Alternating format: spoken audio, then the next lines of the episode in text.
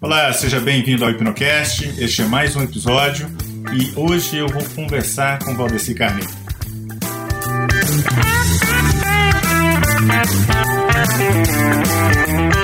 Você ouve agora Hipnocast, o podcast da hipnose. A apresentação: Fábio Carvalho.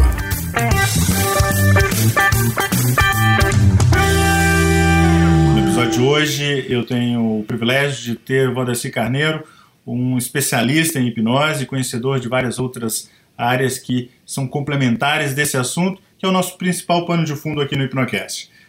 Sem, antes de mais nada, eu quero já aproveitar e te agradecer, Valdeci, pela sua participação aqui. Gostaria que você de repente se apresentasse e facilitasse aqui o meu trabalho para poder é, comunicar aos ouvintes do Hipnocast um pouco mais a respeito é, da sua pessoa. Muito obrigado, Fábio. É um prazer estar aqui no Hipnocast. Bom, é... meu trabalho com hipnose, Fábio, eu... você já falou um pouco aí, meu trabalho é.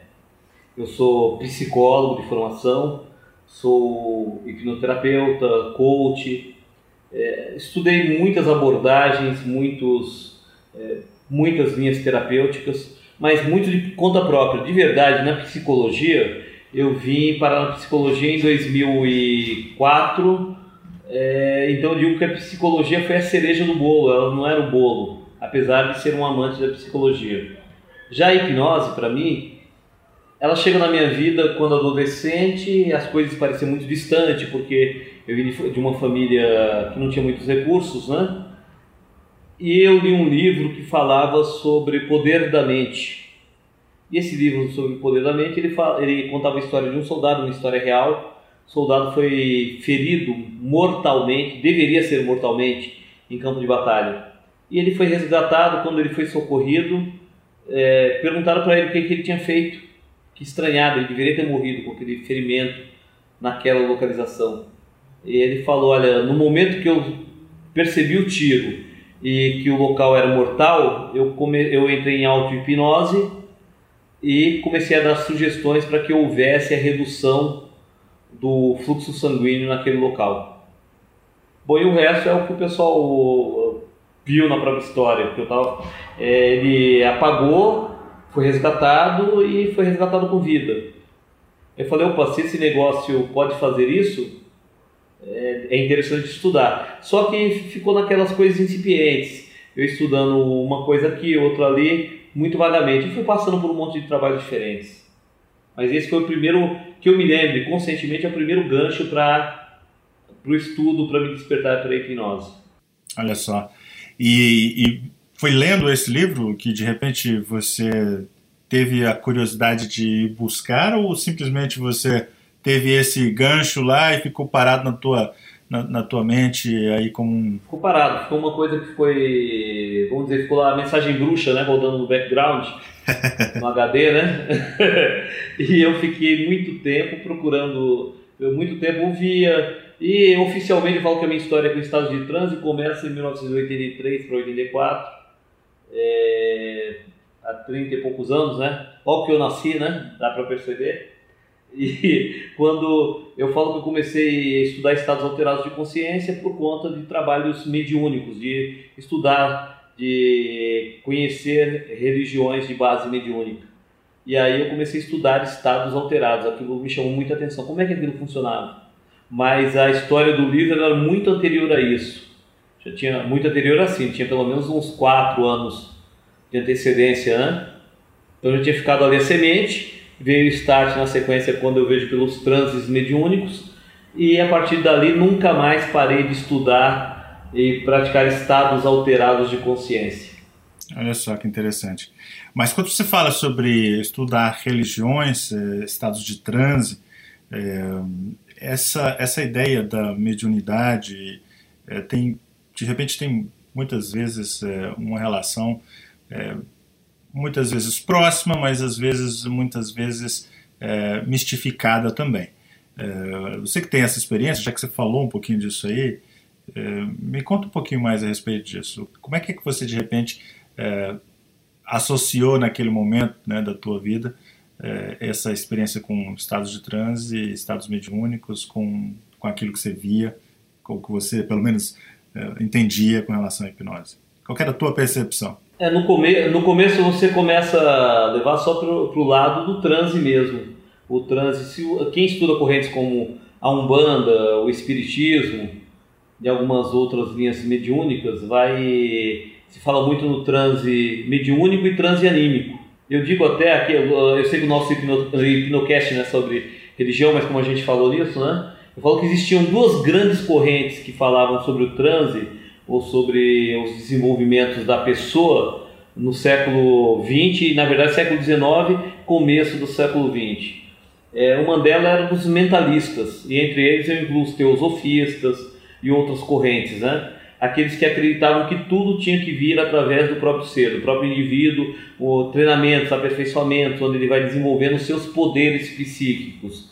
Então aí a gente já vai ver uma diferenciação que o termo mentalista no século XX, é, não no finalzinho dele, mas até a terceira parte do século XX e século XIX, o termo mentalista é, era um termo usado para pessoas que estudavam o desenvolvimento de capacidades psíquicas. Uhum. Hoje, mentalista virou mais ou menos sinônimo de prestidigitador mental. Certo, verdade. É, entendeu? Leitura fria e outras coisas assim. Então, existia essa corrente. Os mentalistas, é, que achavam que nada poderia ter influência de espíritos, e por outro lado, as correntes dominantes do mediunismo, como Umbanda, o Espiritismo, dito kardecista é, e outras linhas, é, focavam muito naquela história de praticamente ou quase tudo é espírito. E uma não gostava muito do desenvolvimento psíquico e já a outra não aceitava o desenvolvimento mediúnico. Uhum. Então via, via é, como se fosse meio um embate, né? Até hoje quem pegar a literatura clássica dessas épocas, dessas correntes, vai perceber isso. E eu falo que felizmente eu pude conhecer as duas coisas. Não só eu, lógico, tem um monte. Eu li o livro de um psicólogo brasileiro mais especificamente ele é de Brasília, né? Radicado em Brasília, Túlio Alves Ferreira. É, ele foi o norte, inclusive, nessa, nesses estudos, com um livro chamado Casos Verídicos e Fenômenos de Umbanda. Ele menciona num dos seus livros que tinha aprendido letargia, aprendido algumas coisas referentes à hipnose. Ele é hipnólogo, hipnoterapeuta, dá curso, ele foi presidente da Associação Brasiliense de Hipnose, não sei se é até hoje. E numa vez uma conversa, nós tivemos por, por carta, ele me recomendou o livro do professor Dr. Paulo, Paulo Paixão, Letargia Passado a Limpo, que eu demorei 17 anos para encontrar, porque nós não tínhamos internet ainda, né? e, mas mesmo assim eu fui estudando por fora, fui estudando, e numa das metáforas que ele usa num outro livro dele chamado Umbanda do Terceiro Milênio, ele usa uma metáfora do, de uma pessoa é, como se fosse um experimento científico, onde, onde um cientista pega duas crianças e coloca as duas dentro de uma de um cômodo fechado, totalmente fechado, sem, sem visualização externa alguma. E uma criança só é, só é liberada para passear de dia, e a outra criança só é liberada para passear de noite. E eles vão crescendo, viram adolescentes, se tornam adultos, e esse experimento acontecendo. E no final, é, se coloca um diálogo entre do, as, duas, as duas pessoas. E essas duas pessoas, uma, um fala que tudo é o dia, que tudo é claro, que tudo é bonito, que o sol é radiante, e o outro fala: não, isso não existe. O que existe é o, o que existe do lado de fora é uma grande escuridão. A única claridade que a gente vê é da lua de vez em quando. E fica aquela briga, indo por horas até o momento que o pesquisador resolve intervir e fala: olha, vocês dois têm razão. De, é, uma, uma, parte do tempo é tudo claro, outra parte é tudo escuro. E aí revelou para eles o experimento. E ele fala: Felizes daqueles que conheceram o dia e a noite, né? e eu penso mais ou menos assim: as pessoas é, têm muita pressa em assumir uma, uma posição radical.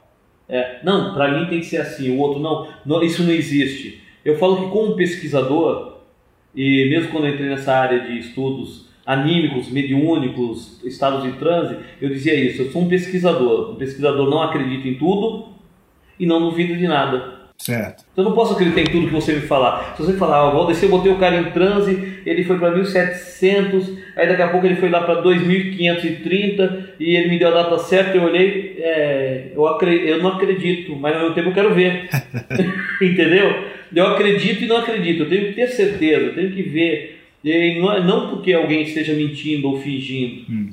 mas eu tenho que ter essa. É, pelo menos comigo, me deixa confortável assim. Eu até brincava na psicologia, na faculdade, e falo pro pessoal. Eu falo, talvez a principal coisa no método científico, eles começam, sempre se tem uma hipótese para você começar uhum. uma, uma, pesquisa. Se eu tenho uma hipótese, em tese eu já tenho um viés.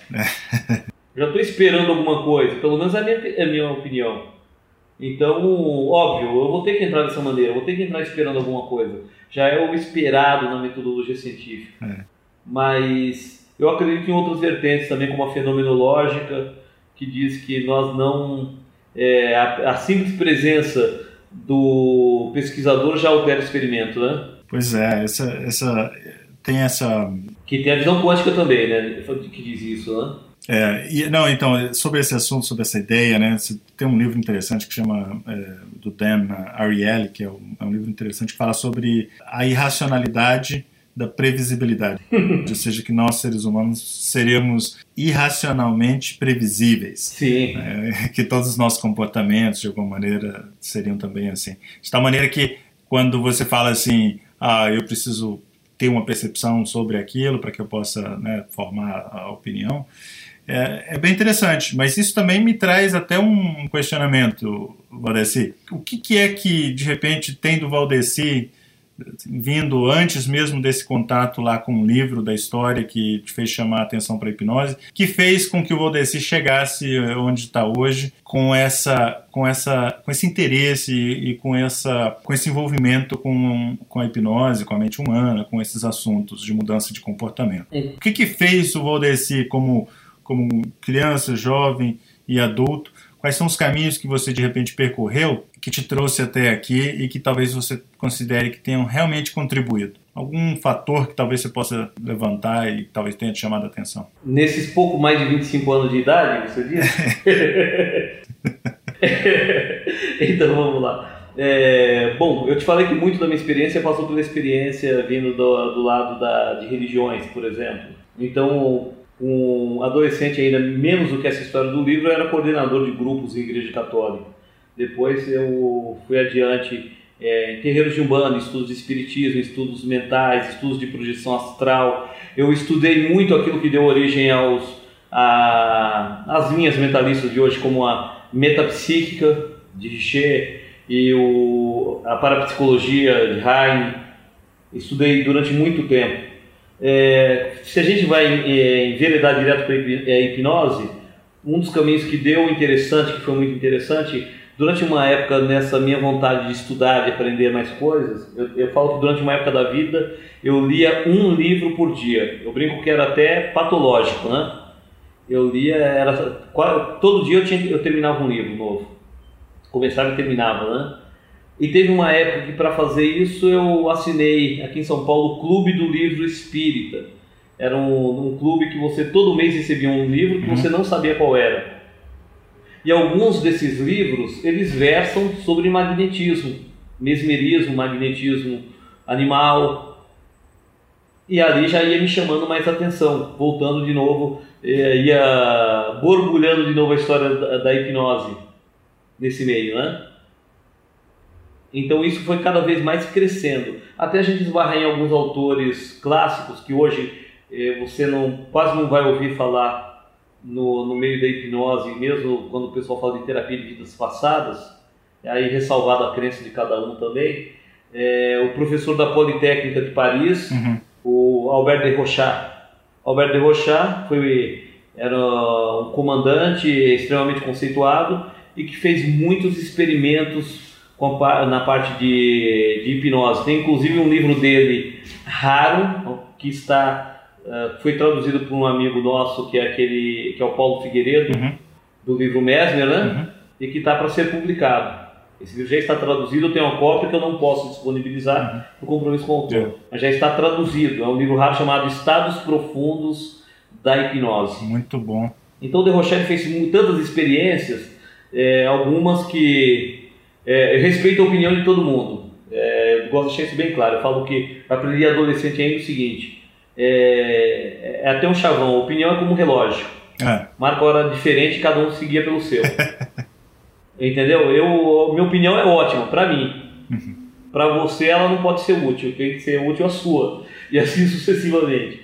Então, é, eu vejo que todas é, essas histórias, quando a gente pega é, vai falar de mesmerismo, ou mesmo do próprio Mesmer, ou de sucessores, o pessoal vem com a história, ah, tudo que eu acredito é que daqui foi uma sugestão. Então, bom, é, se você estudar os autores mesmo, você vai ver que alguns fenômenos não tinham sugestão direta. Uhum.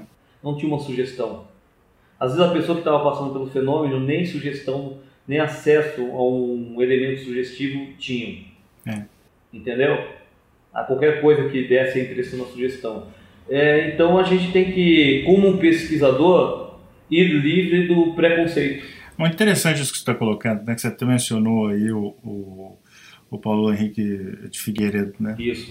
Ele, no livro dele, o Revolução uh, Espírita, ele faz um resgate uh, de uma afirmação de Kardec, inclusive está na, na, na, obra de Kardec, que é é o seguinte, que o magnetismo animal e o espiritismo, eles, é, elas são duas ciências gêmeas, né? Co-irmãs, como ele diria. é, elas se complementam e se explicam, né? Assim dizia Kardec, né? Essa, essa ideia de você, de repente, buscar é, conhecimento, buscar informações e encontrar coisas relacionadas ao que você faz hoje no mundo da hipnose em, outros, em outras fontes, esse exercício, como é que isso... É, contribui, na sua visão hoje, é, para quem queira de repente aprofundar nesse conhecimento? Sabe por que eu te pergunto isso? Porque é comum, e eu compartilho um pouco dessa tua experiência aí no, no âmbito pessoal, é comum é, que nós é, encontramos, encontremos aí na literatura é, muita coisa já mastigada, né? muito, muito fácil você começar com os 10 passos para poder chegar até o seu resultado. Mas para que você possa chegar nos 10 passos, você tem que percorrer muita, muita jornada. Tem muito chão. Tem chão, né? Como é que você vê isso? Como é que é que, que você vê esse processo de criação, mastigar né, e, e, transformar esse conhecimento, essas informações que estão em diversas fontes, para chegar em passos concretos né, que possam ser reutilizados? Bom, primeiro eu, eu costumo me definir, eu falo para o pessoal muito que eu, que eu sou extremamente pragmático. eu só quero saber o que funciona. Não, não adianta você me falar do sexo dos anjos, eh, de um monte de coisa. Não vai, não vai servir. Para que eu vou ficar falando disso aqui agora? Para que eu vou usar? É, então eu uso aquilo que para mim funciona. É, óbvio, se você tem. O, meu sistema de crenças vai alimentar isso. Então eu acredito que, que sermos versáteis é até aquela lei do, da cibernética, a lei da variabilidade dos requisitos, né? Domina um sistema um elemento mais versátil, mais polivalente. É verdade. Então, se eu não quero ficar engessado, eu tenho que ser polivalente. É, quem fez o reprogramação mental, eu sei que a gente vai falar disso mais adiante, meu curso de reprogramação mental, sabe que ali eu dou a permissão para a pessoa entrar em transe de várias maneiras diferentes e sem ferir o sistema de crenças dela. Se ele é evangélico e foi para uma cena e não acredita que é uma vida passada, para mim está ótimo. Se ele é espírita e acredita que tudo que é é vida passada, para mim está ótimo. É, eu falo que a crença do outro, para mim, é, não me incomoda de nada. Ela tem que ser confortável só para ele. Então, é esse trânsito que eu tive em várias correntes e convivência com pessoas, pessoas boas, pessoas éticas de, de todas as correntes, e inclusive de corrente nenhuma, como ateus convictos, né? Uhum. É, isso, e, e, falou, o cara é ateu convicto, e falou mais honesto, mais religioso do que muitos religiosos que eu conhecesse. Isso me fez perceber que o que a gente está falando de pessoas. E quando eu falo de pessoas, cada um de nós é um universo à parte. Quando as pessoas falam muito de algumas psicopatologias, falam, ah, fulano... Mu... Não, mas ele vive na realidade dele. Eu falo, eu também, eu vivo só na minha. Eu não vivo na realidade de ninguém, nem na minha esposa, nem dos meus seis filhos, nem dos três netos, nem de ninguém. Eu vivo na minha realidade. E acredito que cada um faz isso. Essa é a realidade real, né? Sim, que é a minha, só a minha, né? Uh, Valdeci, você falou sobre o teu curso, né, o Reprogramação Mental. É, fala um pouquinho mais a respeito. O que, que é o, o Reprogramação Mental? Como é que você chegou até ele? É, como é que funciona esse, esse processo? Então, deixa eu, eu vou começar a contar a história. Tem aquelas coisinhas que parecem. Quem conhece bem Jornada do Herói, que é uma parte do, do, do Reprogramação Mental, é, vai entender uhum. que tem uma parte do herói que a gente fala que é o herói resultante, né? Quem estudaram as jornadas do herói do Campbell, que foi o estudo que ele fez a fundo. E o reprogramação mental, primeiro começa com uma coisa, eu não queria no começo dar cursos de hipnose. Eu praticava hipnose, atendia clientes. Uh, o que eu queria mesmo de verdade, conscientemente, aí vem a briga entre a mente consciente e inconsciente, né? Era dar cursos práticos de PNL, PNL aplicado. Era só isso. Eu não queria muito mais do que isso, né? E eu comecei a fazer as parcerias, eu usava a minha hipnose do meu jeito uhum. e fui adiante. Até o momento que eu vi algum, vi muitos cursos, isso eu falo na venda dos meus cursos, eu vi muitos cursos por aí que o pessoal diziam que era hipnose clínica, e de clínica mesmo, eu não via nada ali dentro. Eu via muita hipnose prática, mas clínica não, porque clínica tem que ter raciocínio clínico. É, e aqui eu não estou nem fazendo aquela ressalva que muitos fazem, dizer que ah, para ser clínica só se o cara for formado é, numa profissão de saúde, tipo médico, psicólogo, enfermeiro, uh, odontólogo e outras. Né? Falei, não, eu não acreditava nisso até porque eu não era. Mas eu acreditava que a pessoa tinha que ter um raciocínio clínico. Certo. E aí eu comecei a trabalhar, é, desenvolver algumas técnicas com a minha vivência em hipnose, PNL e coaching. E eu tenho uma opinião formada, que eu falo pro pessoal. O pessoal fala, ah, hipnose, PNL é filha da hipnose, isso, aquilo. Eu falo, bom, para mim existe duas hipnoses. E não são as, nome e sobrenome como as pessoas colocam. É uma hipnose pré-PNL e uma pós-PNL. A pós-PNL é muito mais eficaz. Ponto final. Uhum. Essa é minha. Essa, é, pô, esse ponto final também é um ponto final com reticências na sequência, tá? Porque eu posso mudar isso uh, em qualquer dia, em qualquer tempo. Mas até, até esse momento eu acredito nisso. É assim que eu, que eu penso. E eu comecei a desenvolver algumas técnicas. Em 2006 eu passei por um curso do Robert Diltz chamado Coaching em Nível de Identidade, em Campinas. Era um curso com 300 pessoas. E eu descrente achava que não, ia, que não ia mudar muita coisa, porque eu tinha até uma crença limitante absurda de que em PNL não se, não se desenvolveria nada. Pelo menos no Brasil eu não vi ninguém desenvolvendo nada. Eu falei, não vou ter isso daí, né? Dois meses depois eu comecei a fazer download na minha cabeça que parecia uma máquina, né? Eu não conseguia nem respirar. Eu estava na faculdade e começava a escrever coisas no caderno, é, desenhar cursos, palestras, técnicas, né? E eu comecei através de algumas técnicas. A reprogramação mental foi depois desse curso eu desenvolvi, criei a técnica do perdão. Após ler um livro do Bandler, é, se não me engano foi o Hora, Hora de Mudar, onde fala da reprogramação neurohipnótica, né? Que não é citado esse nome em nenhum momento, mas é o é a NHR dele, né? E ele falando muito daquilo, em um momento ele fala de uma técnica cibernética, não tem nada a ver com, com o padrão do ser humano de, de lixo emocional mesmo, mas ele fala que é o padrão de informática, lixo entra, lixo sai, né? Uhum. E que ele tinha desenvolvido alguma coisa, uma, uma, uma maneira de colocar no automático as pessoas botarem o lixo para fora.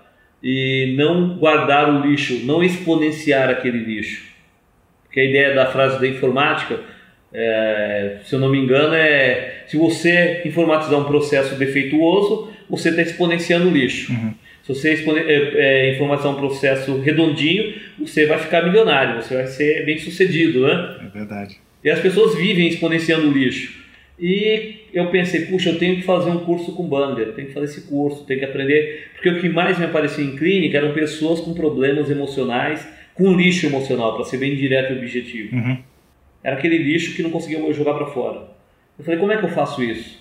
É, bom, eu, eu, é que aqui não dá para fazer gesto, né? No áudio não dá. Mas eu falo pro pessoal que, eu não, que eu não, como eu não tinha tempo para fazer o curso do Blender, né? É. E já que tempo é dinheiro, não dá para fazer o gesto, eu já falo. Tempo é igual dinheiro, eu não tinha dinheiro, eu tinha que desenvolver alguma coisa. E aqui eu estava pegando um dos pressupostos da PNL, possível para alguém no mundo, possível para qualquer um, né? Uhum. Eu falei, bom, se o Blender conseguiu desenvolver um processo onde se dá para eliminar o lixo emocional de maneira rápida, então eu também consigo.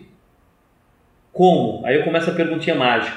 Eu falo que a perguntinha mágica não é aquela que a filosofia diz, que é o porquê, é, é o como. Como? Como eu consigo? Como? Como? E um dia na sala de aula veio um insight com âncoras. Eu dei risada, porque a coisa que eu mais fazia era âncora, né? Eu falei, não me disse nada, não me respondeu nada, né? âncora é o que eu mais faço. Aí, dias na frente, vem eh, a relação de causa e efeito, falsas relações de causa e efeito. E aí eu comecei a parar e pensar, falei, já sei, montei a técnica. Hum. E a partir daquele momento eu comecei a pegar minhas cobaias, né? Às vezes alguém na faculdade estava eu não, eu não tô bem, tô ah. vamos na outra sala ali. Aí eu fazia a técnica do perdão. Aí primeiro eu fiz comigo. Eu falo, a grande maioria das minhas técnicas eu sou a cobaia número um. Se eu sobreviver, alguém vai passar por ela, entendeu?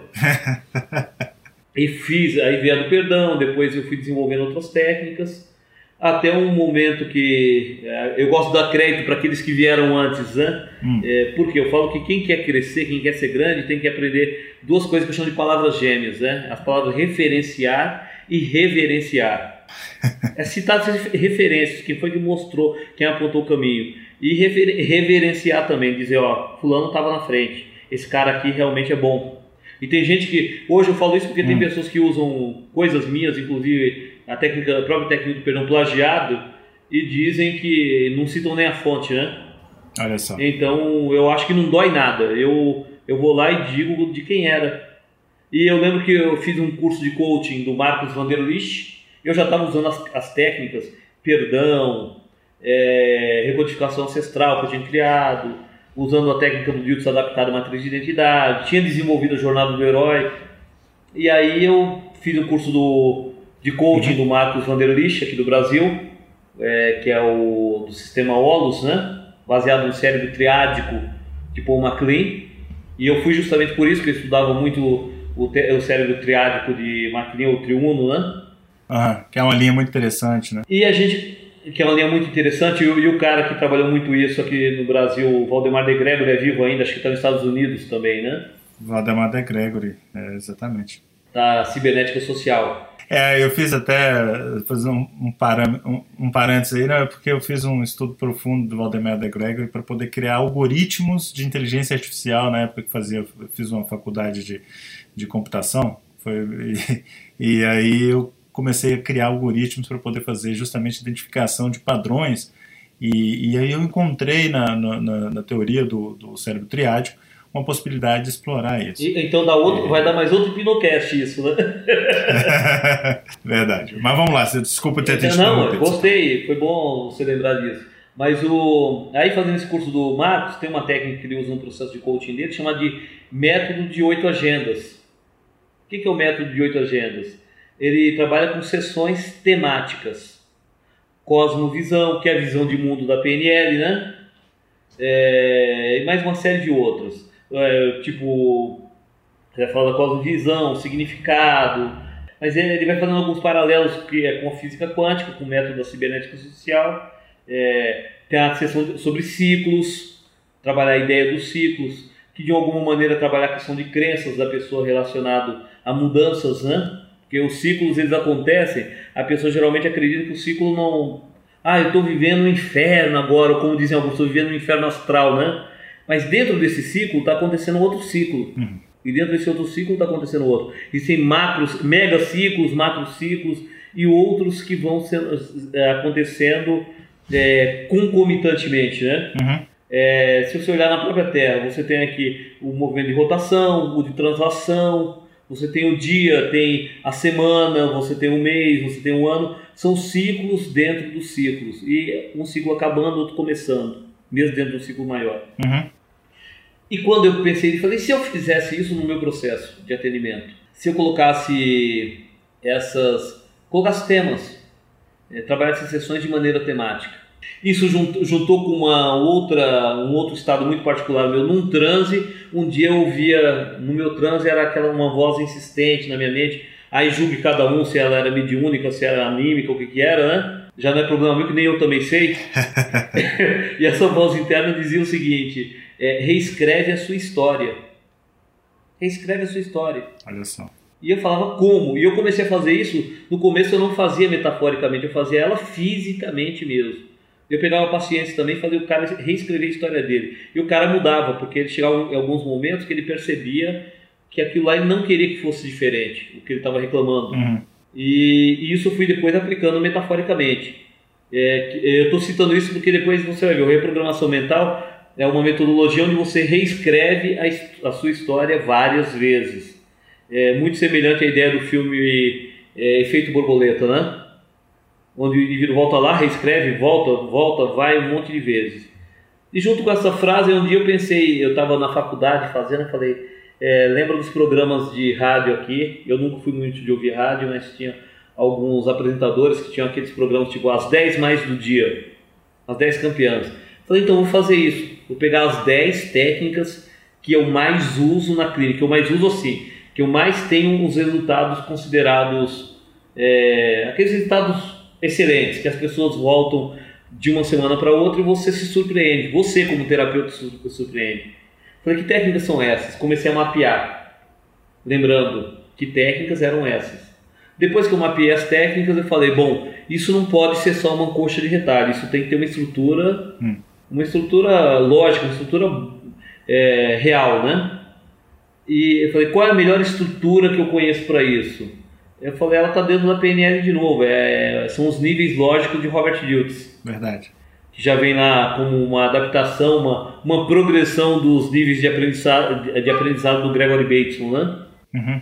Aí eu peguei aqueles níveis lógicos, eu falei, bom, vai ter que ser alguma coisa que comece ali desde o ambiente, passa pelos comportamentos, é, comportamentos, capacidades, uhum. identidade, é, cren desculpa, crenças e valores, identidade e o sistêmico ou espiritual, como alguns chamam, outros, como as traduções aqui do Ocono no Brasil falam, além da identidade. Eu, como não tenho nenhum problema com o espiritual, eu mantinha daquele mesmo jeito. Então tem que pegar tudo isso, de baixo para cima. E tem uma sacada que eu sempre falo pro pessoal, é o seguinte, para mim, a grande sacada do agente de mudanças, que é como eu qualifico tanto o terapeuta quanto o coach, ele é um agente de mudanças, o verdadeiro agente de mudanças, o agente de mudanças é, de sucesso, eficaz, ele, consciente ou inconscientemente, o que ele faz é atuar no nível lógico que está sangrando mais e reajustar todos os níveis lógicos. Uhum. Mas quando você já sabe, traz isso para sua consciência e faz isso deliberadamente, isso exponencia a sua capacidade, seu poder de sucesso na sua intervenção. Hum. E aí eu comecei a ajustar aquelas técnicas de acordo com os níveis lógicos de Diltz, né? Que eu falo também, inclusive, isso é uma questão polêmica. Qualquer curso de PNL que você tiver, ou qualquer, às vezes, uma mudança corporativa, um cursinho corporativo, você vai ver alguém falando de níveis lógicos hoje. Só que eu acho que dá para contar nos dedos os que sabem o que estão falando. o que sabem como usar de verdade os níveis lógicos. Mesmo dentro dos caras que se intitulam aí como trainers de PNL, muito, muitos, eu não estou falando especificamente de alguém. Lógico que eu tenho alguns nomes em mente. Entendi. Mas, mas uma boa parte virou papagaio de pirata, vai repetindo o que ouviu dentro ali do, do, do burburinho, entendeu? Uhum. E quando a gente começou a trabalhar isso, eu comecei a aplicar ele já com essa maneira estruturada. Eu recebi muitos casos. Os primeiros casos que eu recebi era é, foi a pessoa com bom, ele tinha uma carga dupla aí para infelicidade, né? Impotência e ejaculação precoce. A outra veio tinha transtorno bipolar diagnosticado aí vem um outro moleque com transtorno bipolar, aí vem outro com síndrome do pânico, outro com depressão profunda. Eu falei, quando é que vai vir aqueles casinhos fáceis, né?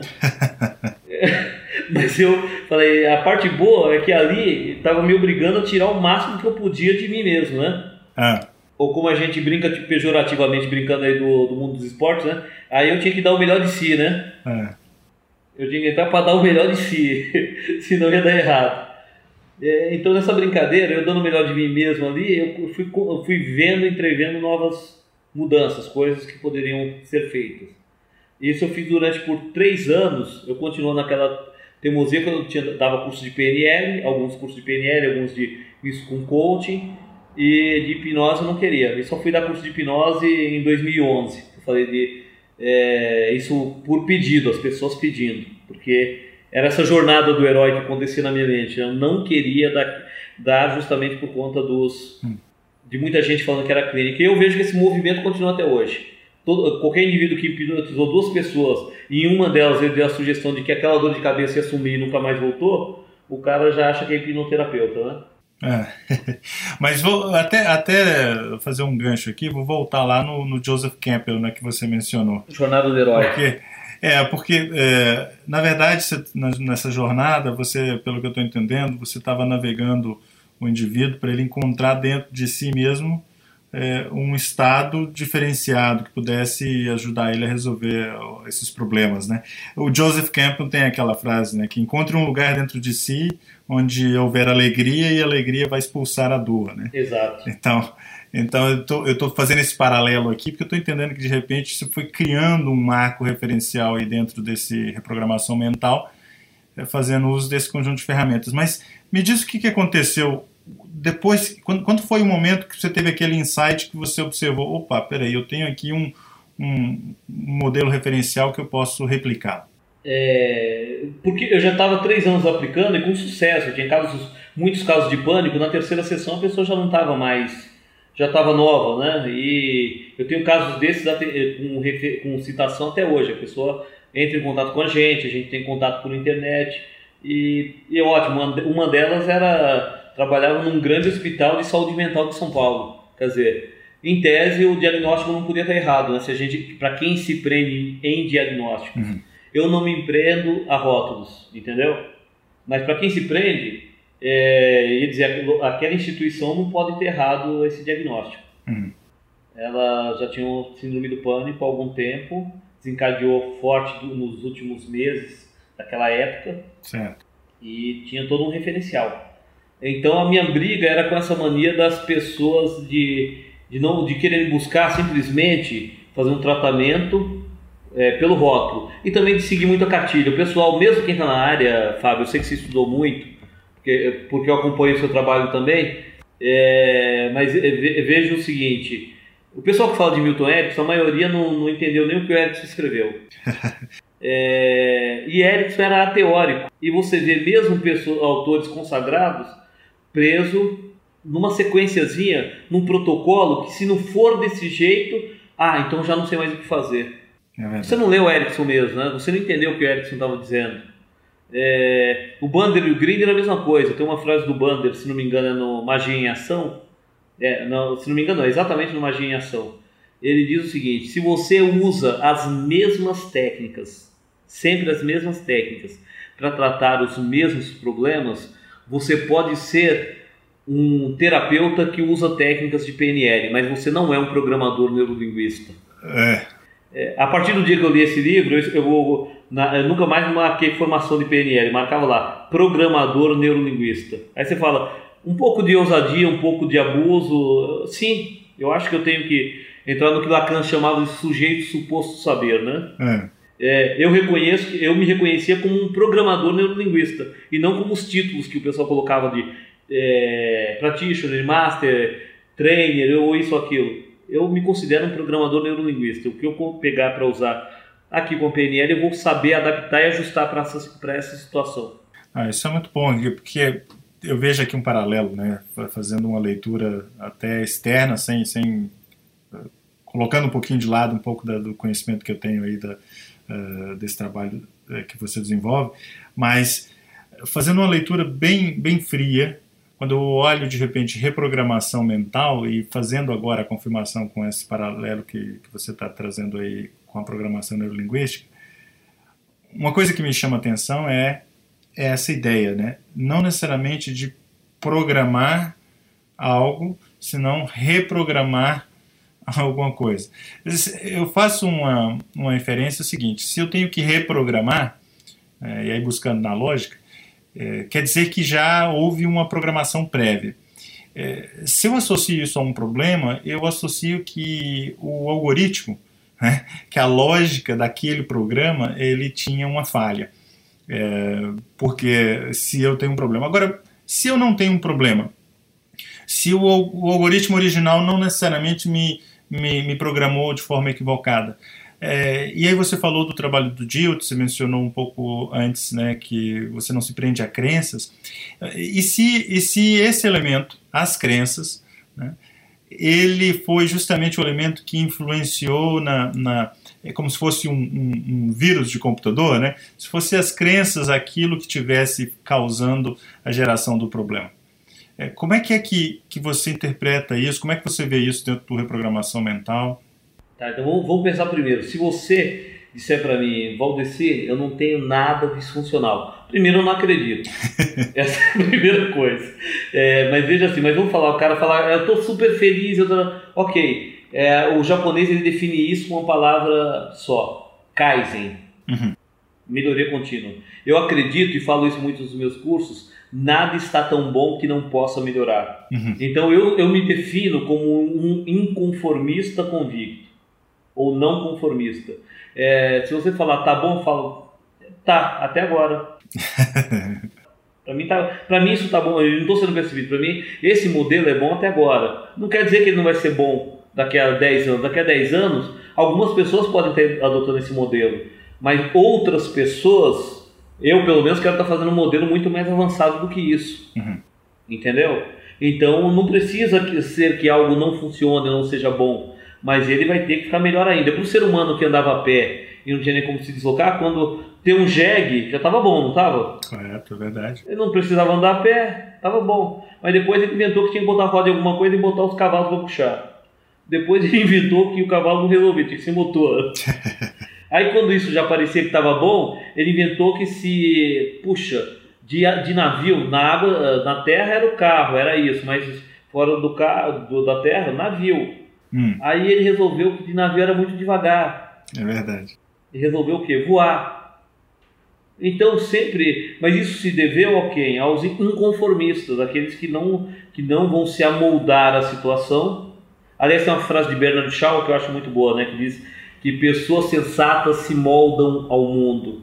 É, pessoas insensatas ou não sensatas moldam o mundo a elas. Verdade. E por isso que todo, todo o progresso se deve a pessoas não sensatas. Fenomenal isso aí.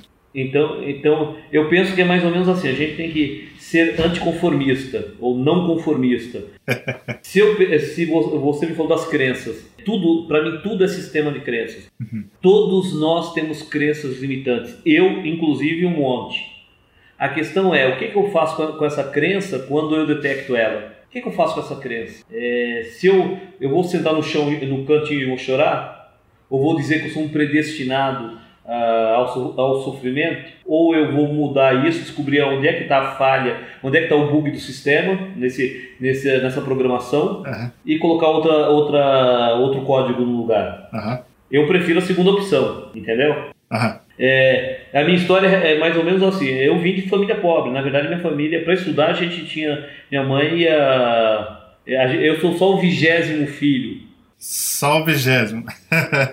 então é fácil isso, né? Eu sou só o vigésimo filho. Quando eu nasci, mas muitos morreram. Morreram no parto, muitos morreram com um ano, outros com poucos meses. Quando eu nasci, é, minha mãe tinha 42 anos e eu, eu era o nono daqueles do, do, do que estava vivo. O que para muita gente é uma grande reunião, para mim era só o dia a dia, né?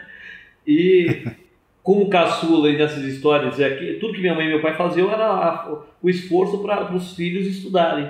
Porque meu pai era semi-alfabetizado, carpinteiro, e minha mãe não era nem semi, era nada alfabetizada, né? Hum.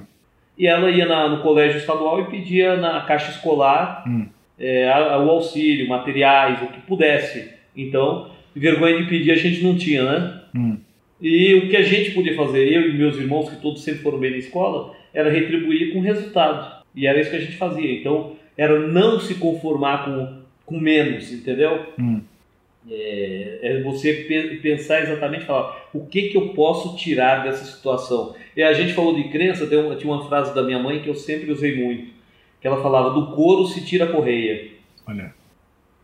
O que, que é? é? Você recebe aquela, aquele, recebeu qualquer situação, tira alguma coisa dali. Ou outro que ela dizia, que, que vai mostrar muito o processo de coaching, né? Minha mãe podia dar curso de coaching para o pessoal aí que fez três, quatro faculdades e que não, que, que não desempaca, não sai lugar nenhum.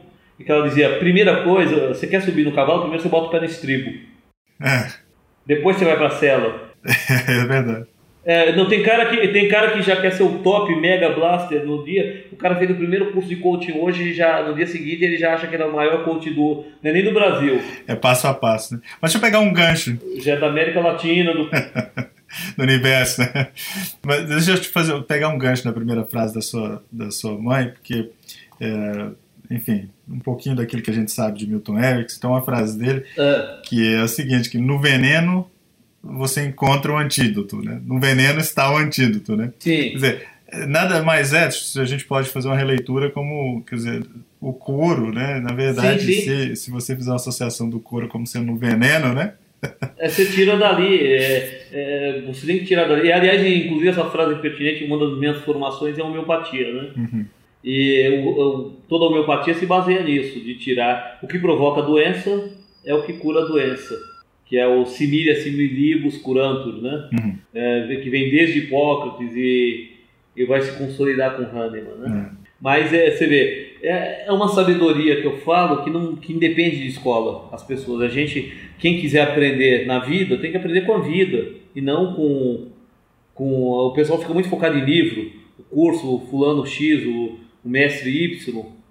É, felizmente, até você perguntou a trajetória da hipnose, eu aprendi hipnose sozinho, aprendi PNL sozinho.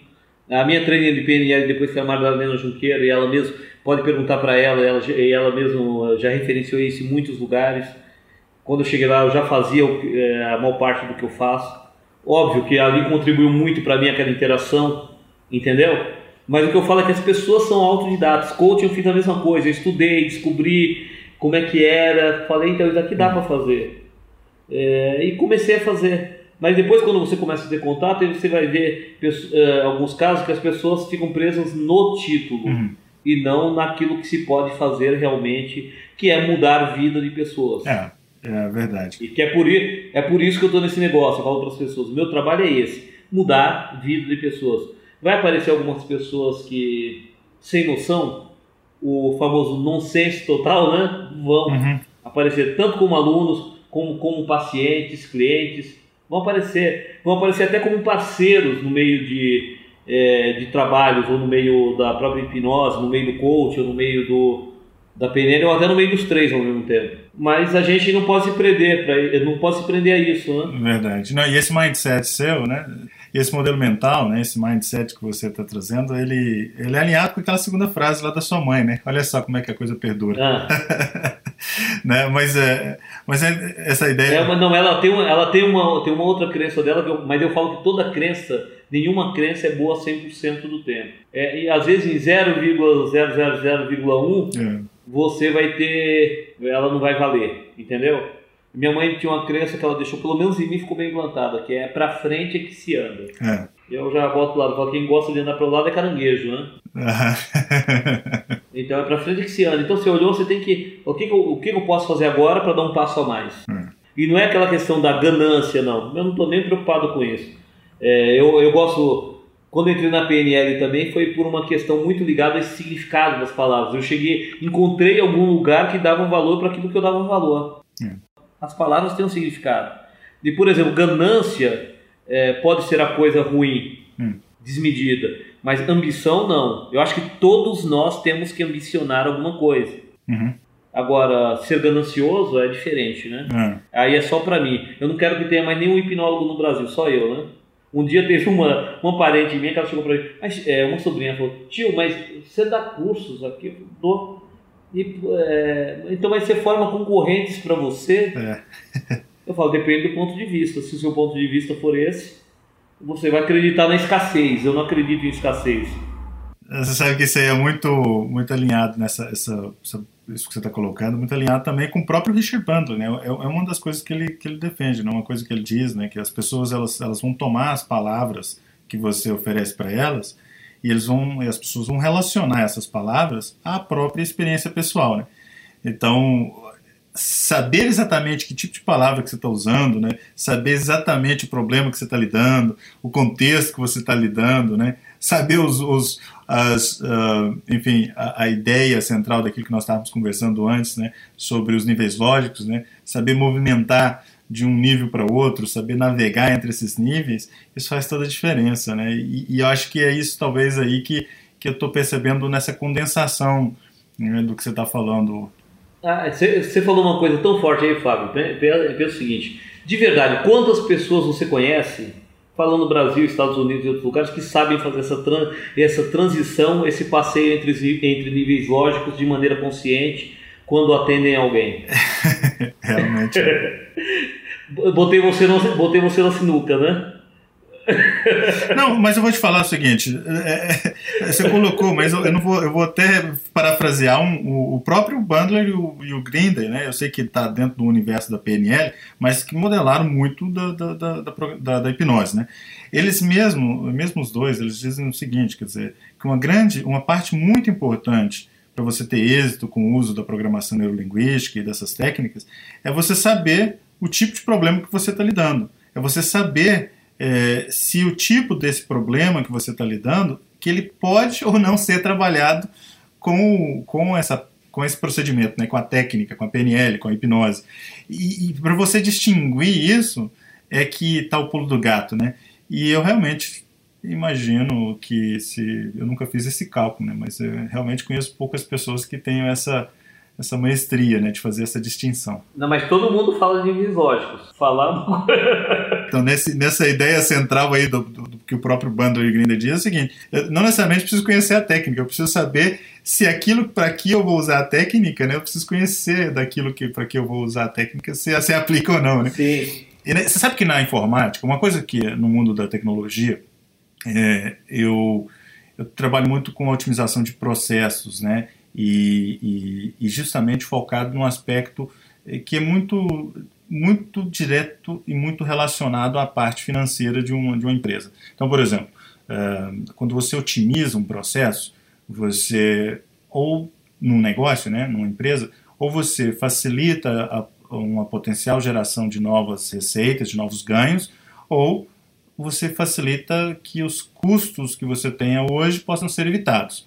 Né? Ou você vai aumentar ou você vai diminuir. É, prevenindo, né, ajustando e fazendo aquilo que precisa ser mudado. É, quando a gente trabalha com mudanças, principalmente usando técnicas que afetam aí a maneira com que nós pensamos, os nossos padrões de, eh, mentais, as nossas crenças, quando nós fazemos esses, esses ajustes, você sabe que eu, que eu tenho um foco muito grande na parte da, do uso disso para desenvolver, desenvolver novos conhecimentos, né, na parte de, de, de aprendizagem. É, uma pequena mudança, um pequeno ajuste, ele tem um efeito gigantesco no final. É, e, e, assim, quando a gente fala da reprogramação mental, eu entendo que você pode trabalhar uma só coisa ou várias coisas. Como é que é que funciona isso dentro do contexto aí da, da, da, da reprogramação mental? Você quer ver? É, veja o seguinte, eu passo, nós temos 10 sessões temáticas. Hum. Uma delas é o perdão. Hum.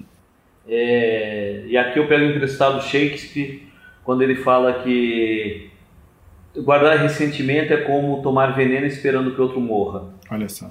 Então eu falo para o pessoal o seguinte, que, que perdão para mim é questão de saúde pública, não é questão de não é questão de, de religião nem de crença. É, se for crença para mim é filosófica, não é religiosa. Hum. É, e, a, e, a, filosofia praticamente é base epistemológica de quase, quase, todas, quase todas as formações superiores que existem, né? Uhum. Então, aí o pessoal vai ter que começar a condenar a filosofia. Olha só. É, mas a, a, gente pega lá, vamos lá, primeiro, é, perdão, jogar o lixo fora, que eu chamo ela de esvaziando a cesta do lixo, baseado naquela ideia que eu tive quando eu li o Bundle, o Insight. Uhum. Depois, eu vou colocar mais ou menos na ordem, porque ela não, não tem uma ordem religiosa para isso. O que eu dizia para o pessoal, quando eu dei o primeiro RN, como a gente chama, era que a primeira sessão era sempre a técnica do perdão e a última era sempre o mestre interior. Ok.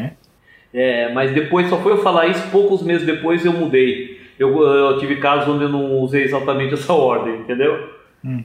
E a segunda sessão, geralmente, a gente vai trabalhar é, linha do tempo. Uma, que não é a linha clássica do tempo do Diltz nem da PNL, de, só de mudança de história pessoal. Eu demorei anos para eu mesmo perceber o que tinha feito lá. E nós fazemos uma transderivação do problema da pessoa na linha do tempo, linha do tempo projetada de Diltz, é, naquela linha do tempo, e ali nós incorporamos mais um, alguns elementos. Um deles é um momento antes do, do nascer, seria tipo um reacordo, um acordo uh, pré-nascimento é, com, com os pais, onde o indivíduo visualiza essa cena dele com os pais antes de nascer, porque isso na prática clínica tinham aparecido muitas pessoas que tinham é, recebido, é, é, que, que, mostravam traumas que vinham desse momento, independente de crenças religiosas, apareceram. E nesse momento também a gente usa um, momento metafórico, quando a pessoa recebe um resgate de uma figura superior, ali, uma, recebe um recurso novo. Uhum. Para alguns, na mentalidade de algumas pessoas, pode ser um anjo, para outros, pode ser um mentor, para outros, um ancestral, tanto faz. E a partir dali eu trabalho em comando, essa transderivação, onde a pessoa vai para a cena núcleo, como eu chamo, desse, desse problema, uhum. que está sendo trabalhado na linha do tempo. E essa cena núcleo pode ser, segundo a crença dela, não me interessa se ela é reencarnacionista ou não, o que, que ela é, se é ateu, se não é. Segundo a crença dela, a próxima cena ela vai para aquela para a memória que a mente dela escolheu para resolver. Se essa memória não estiver dentro daquelas que ela conhece nessa vida, pode ser, se ela acreditar em vida passada, pode ser uma vida passada.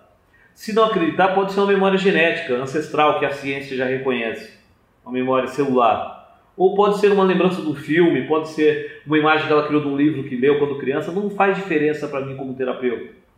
Mas ela vai para aquela cena núcleo, onde a sensação é, é mais forte, é pior, mas é um momento que a mente dela escolheu para ressignificar aquilo. E ali a gente vai entrar depois com. Eu, eu não falei para você, mas no começo a gente, é, antes da técnica do perdão, faz uma ancoragem de cinco recursos, né? Que são amor, gratidão, segurança, alegria e vitória. Olha só. E com essa âncora e mais aquele outro recurso que ela recebeu no pré-nascimento, ela vai lá ressignificar aquele passado e depois a gente traz isso generalizando por toda a linha do tempo até o presente e depois faz uma progressão de futuro, um passo ao futuro, um futuro não muito distante, geralmente eu nunca defino o que é isso, se é a pessoa que define, às vezes você pensa que é um, um mês, para outro é uma semana, para outro é 10 anos. Entendi. E verifica o futuro, é meio uma ponte ao futuro induzida também, que não é, vira um misto de ponte ao futuro com ensaio mental, porque ela também já está levando essa âncora boa que transformou toda a história pessoal dela lá na frente. Entendi. E ela volta e as pessoas veem a transformação que aconteceu. Volta para o presente, ok. Terceira sessão, geralmente, vídeo intrauterino. Também é uma técnica que eu desenvolvi, não é uma que já tem no mercado, mas baseado no que eu já fazia com PNL, onde nós vamos, de maneira simples, do transe leve. Pra, a gente fala que é leve, mas algumas pessoas entram até meio profundo e nem lembram do que falaram, tá? só para você ter ideia. E, não, e, a gente não usa muito. Hoje em dia, o que eu uso um pouco de recurso nela é um som de vídeo intrauterina e fora a música de âncora que eu uso desde o começo. É a música Peace Giver, né? Uhum. É o pacificador. E a gente, quando eu faço essa volta na vida intrauterina, eu faço ali, primeiro uma exploração da vida intrauterina, depois uma ressignificação com aquela âncora. E eu posso afirmar, isso baseado em estudos científicos, é, e baseado no nosso trabalho de campo, não só meu, mas de centenas de reprogramadores mentais, pessoas que aprenderam a técnica, a vida intuterina é uma das é um, é um elemento chave para eliminar problemas crônicos tipo depressão, depressão profunda, é, pânico, estados de ansiedade. Então, às vezes, bateu na vida intuterina acaba. Eu digo do jeito que nós fazemos, eu não conheço dos outros, não posso falar, não posso falar da eficácia da, dela feita por outras metodologias, entendeu? Uhum. É uma coisa que eu falo sempre pro pessoal, eu posso falar do meu trabalho, dos outros eu, eu não tenho o que falar. É, depois disso, nós temos hum. um trabalho específico para crenças, mas em cada sessão, na reprogramação mental, são sessões de 60 minutos a 80, ou seja, uma hora perto de uma hora e meia. Então isso acontece que o que a gente está trabalhando ali muito são crenças. E a pessoa nem está percebendo. Linguisticamente, na conversa, a crença da pessoa. Tem até paciente que acha que conversou muito e que a técnica mesmo foi feita em 10 minutos. Uma técnica, de, às vezes, de crença eu faço em 5 minutos. Uhum. A técnica própria. É, fora, o, o, dependendo do cliente, eu faço ele trabalhar ele, as crenças, um, parte no transe, outro no transe não formal, que é pelos meus processos de ancoragem. E o outro é justamente uma das técnicas que eu mais uso, é uma técnica que eu, do Robert Diltz, chamado Barreira de Crenças, que ele, que ele aprendi em 2006 naquele curso, para o nível de identidade, mas eu adaptei essa, esse trabalho de crenças, essa barreira de crenças para um, para um mesmo para metas e objetivos e no geral mexer nessa nas crenças da pessoa e as crenças que predominam como diz o próprio Dilde são as de, das, de três categorias né possibilidade capacidade ou merecimento né o, o famigerado PCM né Uhum. e a gente faz essa ressignificação é, essa dinâmica mesmo de crenças eu faço ela no tapete em cinco minutos Entendi. então, a- às vezes a, a pessoa fica acreditando que, que, que tem que demorar muito para ter resultado. Uhum. A maior parte dos resultados mais fantásticos que eu tive foi com, com técnicas realizadas em 5 minutos, 6 minutos, 10 minutos no máximo.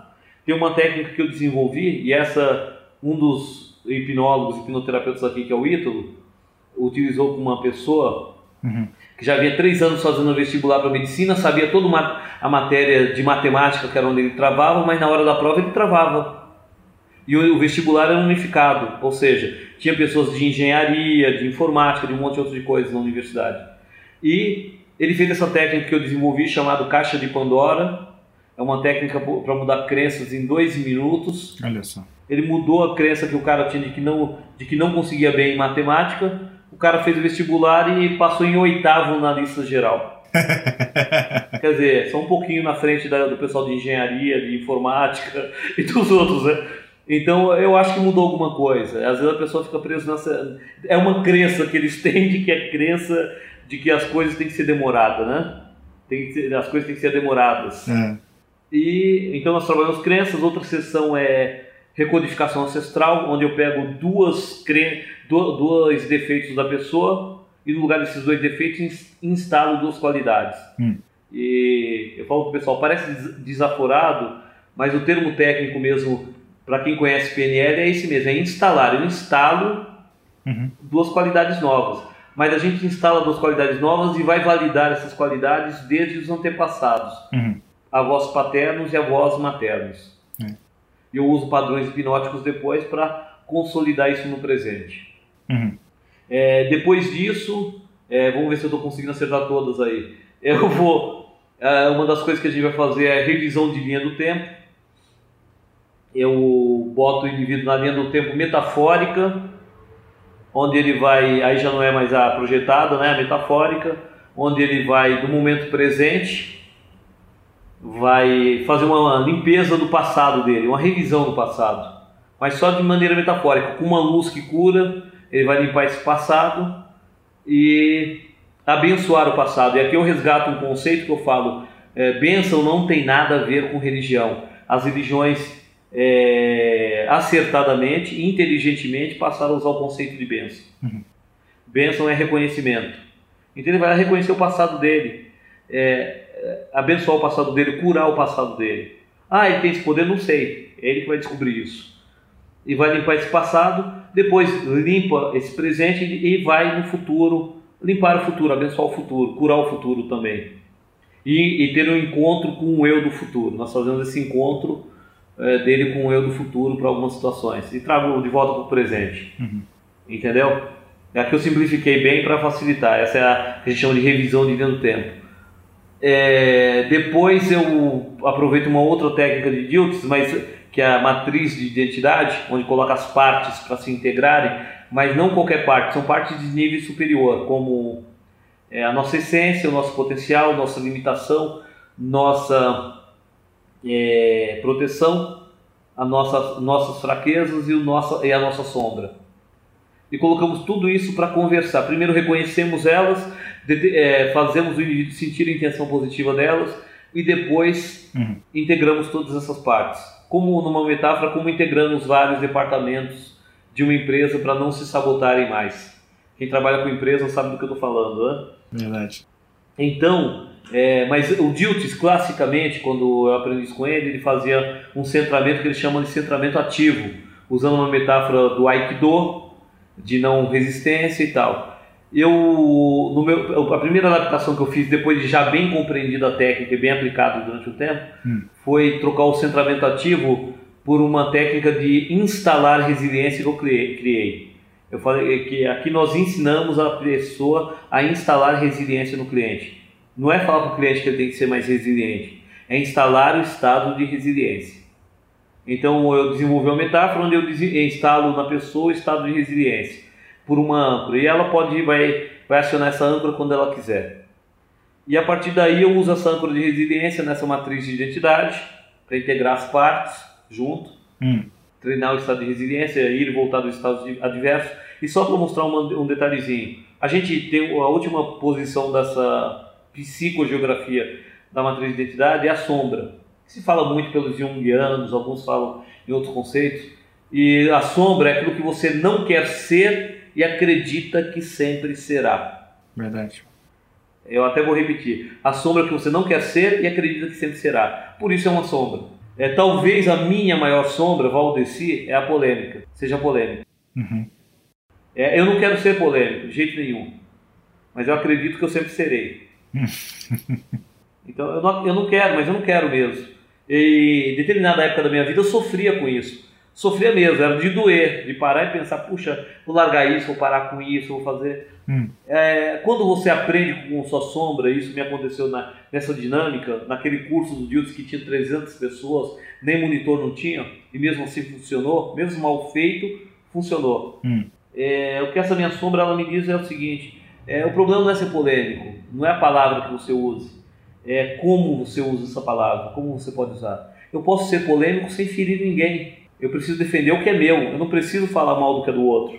Então a polêmica, até quem estuda marketing, sabe, é um dos gatilhos emocionais mais fortes que tem.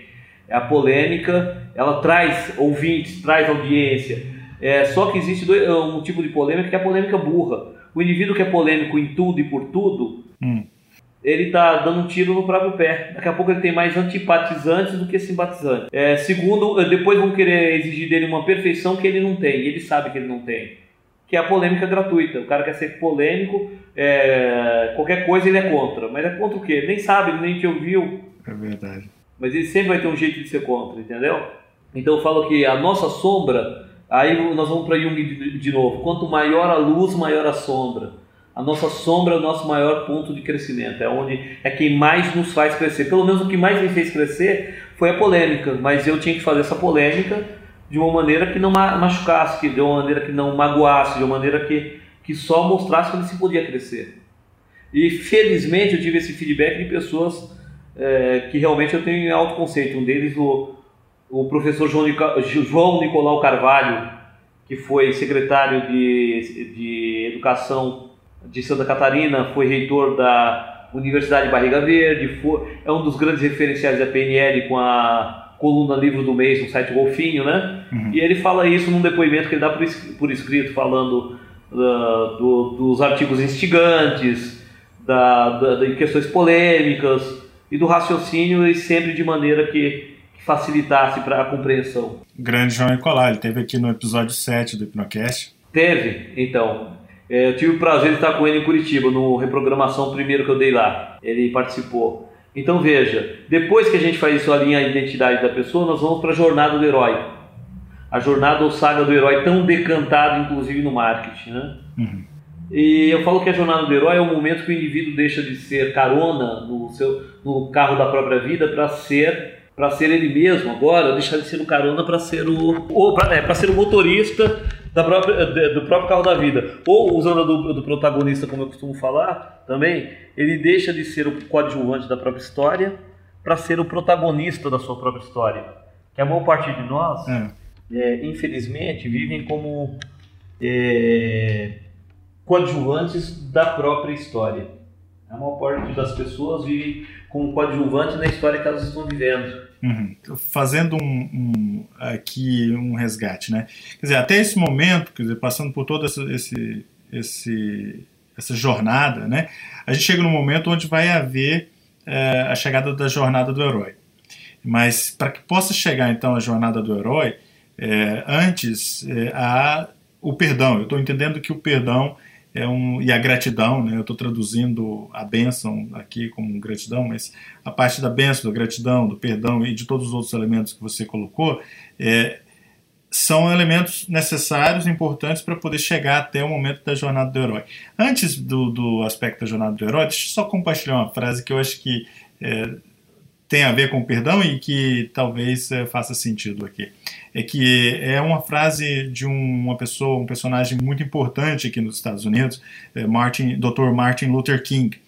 É, e ele diz o seguinte, que o perdão é um catalisador que cria um ambiente necessário para uma nova partida, para um novo recomeço, para um novo reinício. É, e eu estou entendendo que o perdão é um elemento importantíssimo e central na tua uh, na reprogramação mental, né? Sim, o perdão é uma coisa central, como você mesmo disse. E veja só, e dentro do perdão já entra a gratidão. Eu, eu gosto de fazer uma ressalva aí, não é para dizer que, que, ah, não, mas o cara quer dizer que já sabia, não. Eu, quando eu desenvolvi a reprogramação, a técnica do perdão, eu não conhecia a psicologia positiva. Eu sei que esses conceitos são muito explorados na psicologia positiva, mas eu não conhecia. Era a minha ignorância como, como referencial teórico, né? E se você pegar é, essa é, na própria técnica do perdão, as âncoras, como eu te falei, são utilizadas são amor, gratidão, segurança, alegria e vitória. Eu costumo pegar aqui de, de carona uma questão da neurociência que diz o seguinte: os circuitos neurais do prazer são os mesmos circuitos neurais da gratidão. É por isso que as pessoas que, se a gente for olhar também, vai, é o sistema de recompensa nosso. É, por isso que as pessoas que começam a ajudar outras pessoas, começam a fazer o bem, elas começam até ficar meio compulsivas por ajudar pessoas, né? Hum. Por causa do circuito neural ativado, né? A gratidão é a virtude das almas nobres, né?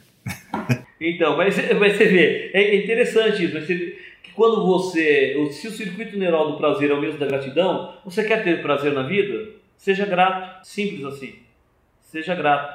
Aprenda a agradecer, aprenda a ser grato, aprenda a viver a gratidão. Então você vê que a gente faz todo esse passeio. Ah, já a bênção, ela vai transitar naquele nível lógico.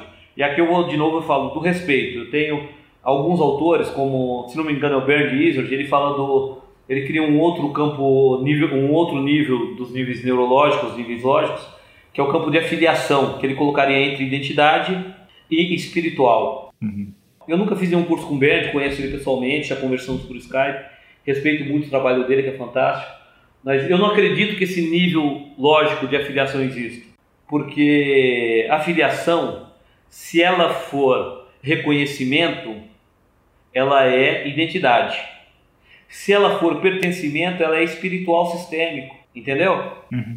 Então ela é um nível que ela já está, já é, ou seja, é um híbrido dos dois, dos dois anteriores. Uhum. Na verdade, já existe um nível ali, já existe a gratidão, no nível de identidade, nós temos o reconhecimento, que é o coach nível de identidade do Diltz, que é fantástico, inclusive a obra do Diltz, ele trata muito disso, do reconhecimento.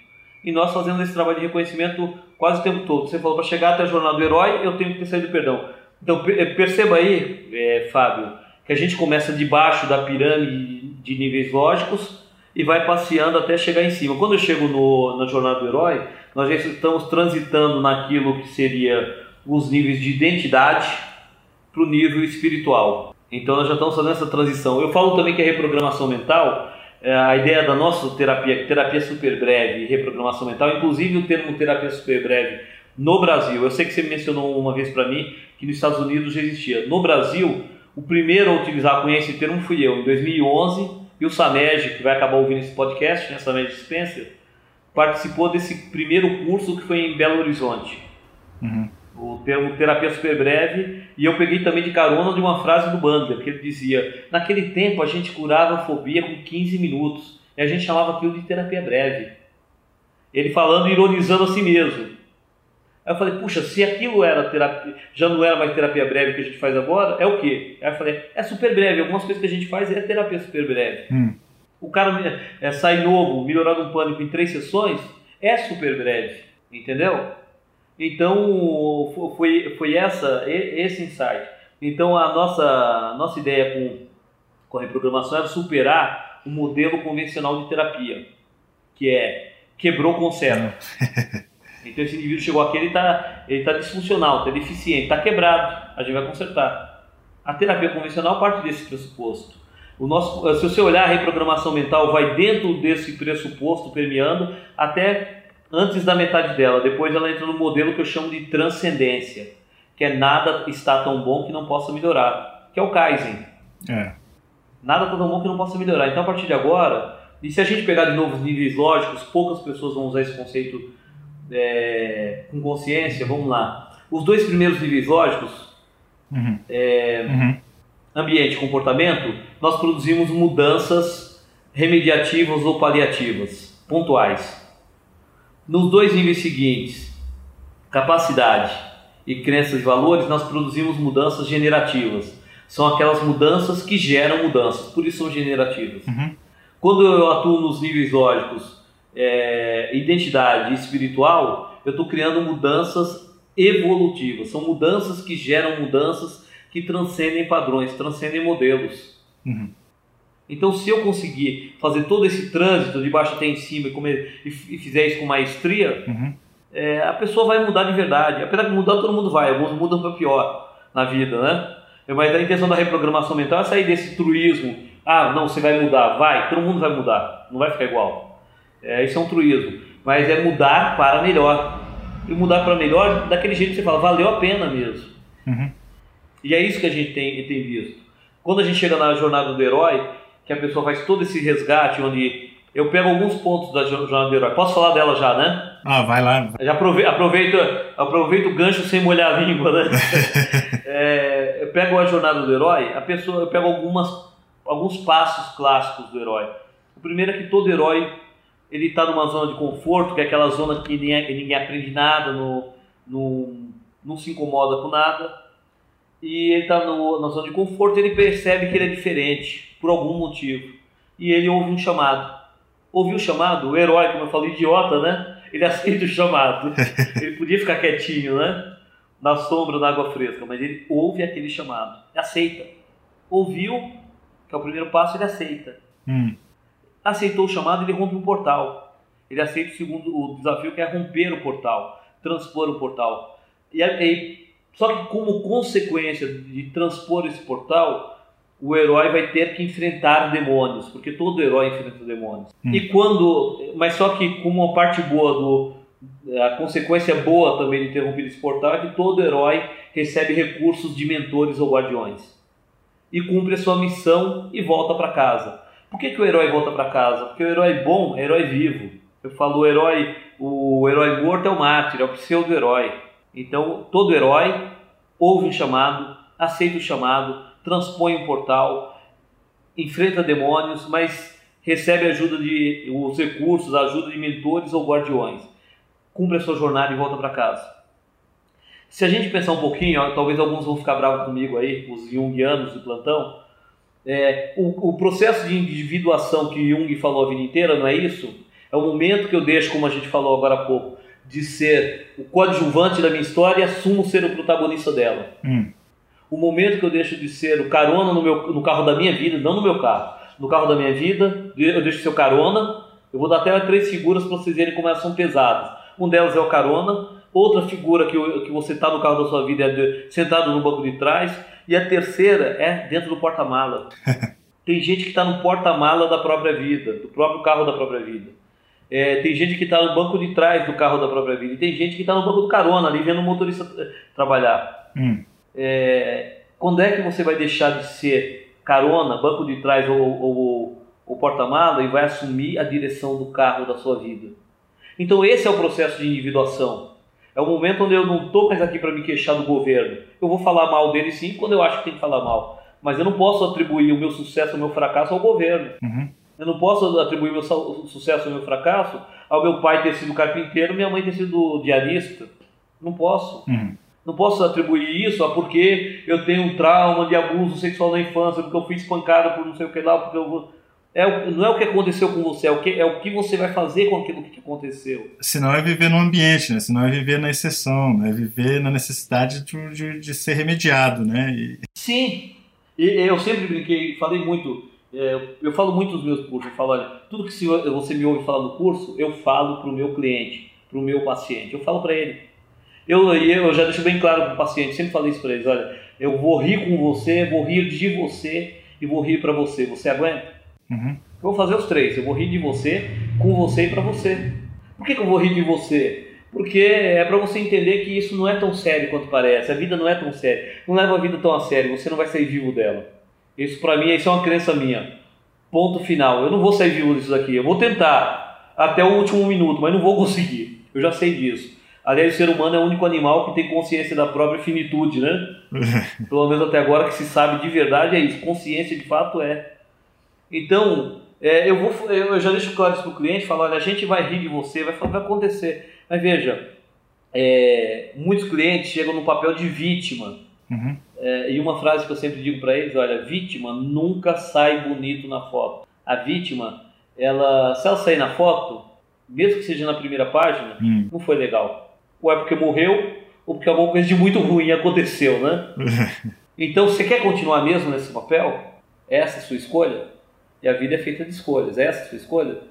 Então, toda essa conversa, esse pretal que a gente tem antes, eu, eu mostro, eu vou dando aquelas bordoadas meio dando risada, é, fora do momento, não, não no primeiro momento, na, na avaliação, que alguns chamam de anamnese, eu chamo de avaliação mesmo, hum. porque a minha intenção ali é só colher elementos como frases chaves, é, frases recorrentes, palavras que ela usa com frequência, canal representacional, entendeu? Uhum. É, eu vou usando tudo isso depois é, aqui eu vou inverter, como diz o direito. O direito, naquele filme americano, eles falam tudo que você disser vai ser usado contra você. Pode e vai ser usado contra você no tribunal. Aqui tudo que você disser vai ser usado a seu favor. Eu vou usar tudo a seu favor. Se você. Ah, porque eu sempre fui não sei o que lá. Aí eu vou daqui a pouco eu vou dar risada de você e falar, sempre? Mas vou começar a quebrar aquela no processo de metamodelagem, né? Uhum. E, algum, e algumas vezes até nos processos meio que eu falo meio cavalar, né? Quando a pessoa falava para mim, muitas vezes falava, ah, não é que ninguém gosta de mim. Fala, ninguém, você tem certeza? Pô, engano seu. Algumas pessoas não gostam de você, outras nem ligam. Uhum. Outras nem sabem que você existe. O cara fala, você fala isso pro cliente? Eu falo, lógico que falava. Isso é prepotência invertida. Ele acredita que, que todo mundo está botando foco nele. Não tá. Tem dois, três que estão olhando para você. Os outros, para os outros você não cheira nem fede. Uhum. Não faz diferença. Então, sai daquela do pedestal da é. prepotência que você criou aí para você e vem para o mundo real. Então começa você a prestar atenção em você, é isso que você tem que fazer. Esquece os outros. Muito bom, muito bom, Valdeci. Eu acho que aqui você deu uma pincelada mais do que só uma mão, né? Você deu até uma segunda mão aqui do, dessa, nessa nossa conversa, nesse nosso bate-papo aqui. Então, é, a última sessão aí, na verdade, é, a, é o mestre interior, não é a jornada do herói. E o mestre interior é um reencontro, eu falo que é um reencontro com a sabedoria ancestral interna, eu falo anterior e interior, né? Arquetípico que nós temos.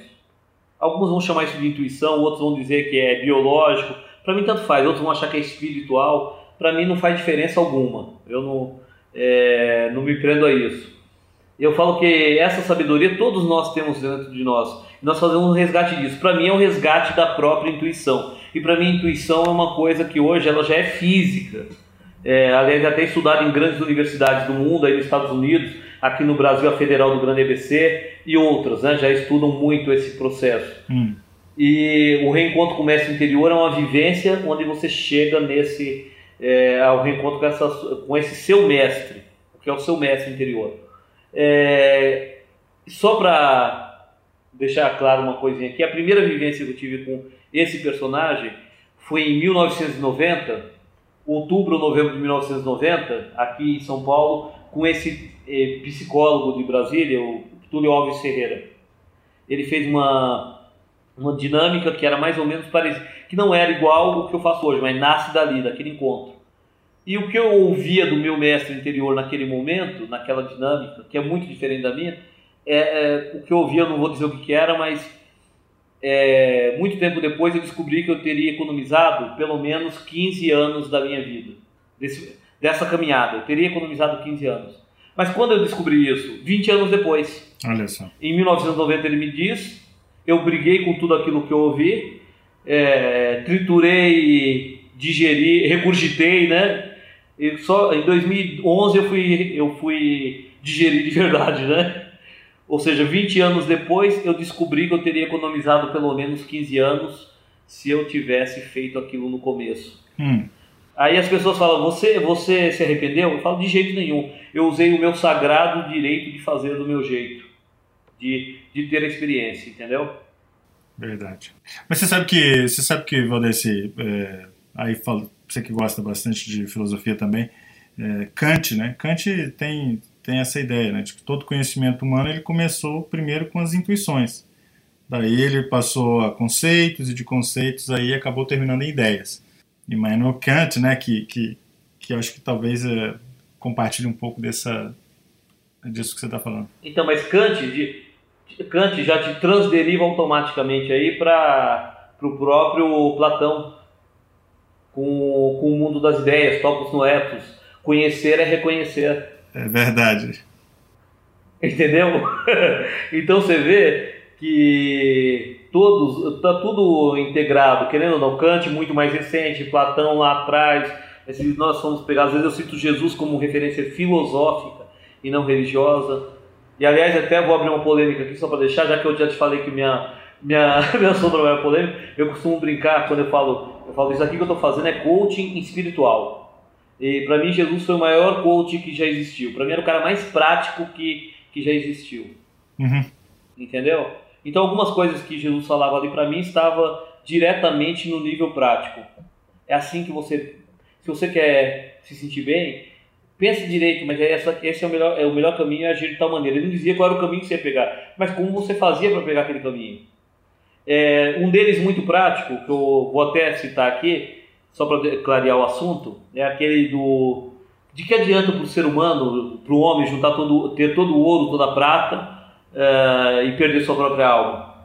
E o pessoal fica viajando na maionese, pensando, ah, o cara vendeu a alma pro diabo, vendeu não sei o que lá. Fala, gente, é, você conhece alguém que ficou 30 anos no, no emprego que não gostava e depois, é, quando e saiu só para morrer? Hum. Eu acho que todo mundo conhece, né? Principalmente em empregos públicos, né? Conheço muita gente assim, né? Então, esse cara vendeu a alma dele ou não vendeu? Eu, eu trabalhei no metrô de São Paulo mais de 10 anos eu conheci alguns. E a, e a, armadilha que as pessoas entram é aquela do: ah, não, mas eu tenho que sustentar a família. Mas fazer o quê? Eu tenho que fazer tal coisa. Não, mas eu tenho que. É, juntou o ouro, juntou a prata que ele queria, mas a alma dele mesmo estava vendida. É, olha só. Ele não tinha propriedade dela. Então eu brincava com o pessoal, falava: meu corpo vocês podem escravizar, pode prender, mas minha alma não. Ninguém vai conseguir fazer isso. Então, ou, ou eu pego isso que ele falou de uma maneira prática, mesmo que metafórica, ou não vai servir para muita coisa. É, com certeza. Então, fora essa citação de Jesus, tem mais um milhão delas. Um milhão aqui eu estou usando uma para os mais cérebro, cérebro esquerdo que estão escutando. Vamos dizer, o cara foi, é, falou um milhão e já sabe que eu estou fazendo, uma, usando de força de expressão, uma metáfora, né? é, é a, mas isso também se deve só para os, aos anticonformistas, né? Você sabe que me fez. Você mencionou Platão, e aí eu estava lembrando aqui de uma coisa seguinte: queria mudar uma frase dele para poder adaptar aqui ao nosso contexto. Né? Que uma frase dele que é o seguinte: que, pode, que, o, que o livro é um mestre que fala, mas que não responde. Né? É, então, então eu queria dizer o seguinte: com essa, é, que o podcast né, é um mestre que fala, né? mas que responde, né? Porque basta você ter a sua dúvida, né? Basta você acompanhar, porque no final das contas Exato. a diferença de um de um livro, o livro está estático, né? O podcast aqui a gente tem essa possibilidade de fazer esse tipo de interação, né? Eu me veio esse insight aqui. mas, mas eu acho que a gente tem que continuar pensando, Fábio. A, a ideia da reprogramação mental era essa, transcender. É, esse ano passado, esse ano que, que hoje nós estamos em 2018, 2017, eu palestrei em dois congressos, um foi o Hipnossuro, o sétimo, e o outro foi o de terapia regressiva, o brasileiro de, de terapia regressiva, né? Que é organizado é, pelo Sérgio Baumer, é, esse foi o presidente Sérgio Baumer, que é, Baumel, que é, o, que é médico neurologista lá de Espírito Santo, e sempre o presidente da associação é o Idalino Almeida, figura ímpar, a Marta Mendes, Sandro Quadros. E eu vou parar de falar nome, senão vou, vou, ser, é, vou esquecer alguns e o pessoal vai me xingar, né? Então, no Hipnossura eu apresentei lá também um protocolo que eu desenvolvi, que é o protocolo Carneiro para Síndrome do Pânico. É, de onde sai isso? Durante todos esses anos, e aqui eu vou te falar, praticamente todos os casos que a gente tratou de que a pessoa passou do começo ao final para atender atendidas por pânico, no reprogramação mental, eles, eles foram, eles melhoraram, saíram do processo de pânico, ressignificaram a história, mudaram aquilo, reprogramaram realmente a vida. Né? E então já uma certeza que eu tenho, isso eu falo para os alunos. Eu não quero vender mais do que o que eles queiram comprar. Já, já deixo bem claro isso. É, se você fizer a reprogramação mental direitinho, a grande maioria sai. Eu não posso prometer isso como resultado, não prometo para ninguém. Eu posso citar os resultados de quem teve resultado. É, é, diferente. E a pessoa que tire suas deduções. Mas aí, mas eu sabia que dava para fazer melhor do que aquilo. Eu falei, aqui a gente já sabe quais são as técnicas que mais que mais atuam no indivíduo que tem pânico. Pela frequência, pelo monte de casos que a gente viu, centenas de casos. Hum. E aí nós condensamos algumas técnicas e transformamos em três sessões, inclusive utilizando mensuração de estados através do inventário de Beck, né? que é muito usado na cognitiva comportamental. Então, os inventários de depressão, o de ansiedade e o de. Puxa, fugiu o terceiro agora. Uhum. É... E o de desesperança, né? É... Fizemos esses três. E a mudança em três sessões é absurda a pessoa que às vezes está num grau de desesperança, de ansiedade, de depressão grande, ela vai para outra escala naquela régua, na, na escala totalmente oposta, em três sessões. E você vê nos vídeos que a gente tem vídeos gravados do dia que a pessoa veio para a primeira sessão, para aquela primeira conversa, e do último. Hum. E a grande, mais de 90% das pessoas melhoraram com só aquelas três sessões. A quarta sessão é devolutiva, onde é preenchido novamente o inventário e feito só uma técnica que eu desenvolvi, a técnica do espelho, que já foi muito falado aí no Instagram, é, no, no, Instagram, não, no Telegram, desculpa, a respeito dela. É, que é para botar no loop. Uhum. Mas é, já fizemos acompanhamento de vários, oito meses, dez meses depois, um, agora já está para completar um ano algumas, e a pessoa continua estável. Uhum. Então não tem aquela historinha do ah, é, aquela mudança paliativa, mexeu numa coisinha tópica, ou como a gente diria no popular, espantou as moscas da ferida, né? Uhum. É, realmente as pessoas têm melhorado. Isso é, parece até arrogância, mas às vezes quando eu participava de curso, eu não tinha nem formação em psicologia mesmo, depois que tinha, o pessoal perguntava, fica aquela apresentação que eu falo, as pessoas gostam muito de rótulo, né? E elas falam na... Quem que você... O cara fala, ah, eu sou psicólogo, outro, eu sou médico, eu sou isso, eu sou aquilo quando perguntava para mim, falava: eu devolvo a vida para as pessoas. É isso que eu faço. Olha só. Aí as pessoas, mas é, tinha se você perguntar para mim, aqui sincero, só entre nós, que os outros não vão ouvir aí, né? é, se perguntar se tem um pouco de marketing, tem. Porque essas pessoas, quando chegava, se o próprio cara que estava coordenando a apresentação não perguntasse exatamente o que era especificamente, no COF vinha um monte de gente me perguntar o que era. O que você faz mesmo? Eu falo, bom, eu sou psicólogo, uhum. trabalho com programação neurolinguística, hipnose, aí a pessoa fala, nossa, hipnose, isso e aquilo. Quando o apresentador já perguntava, no coffee break vinha meia dúzia, dez pessoas me perguntar. e era ali que eu, que eu falava, eu sempre falava que todo curso que eu participava, alguém pagava o curso para mim.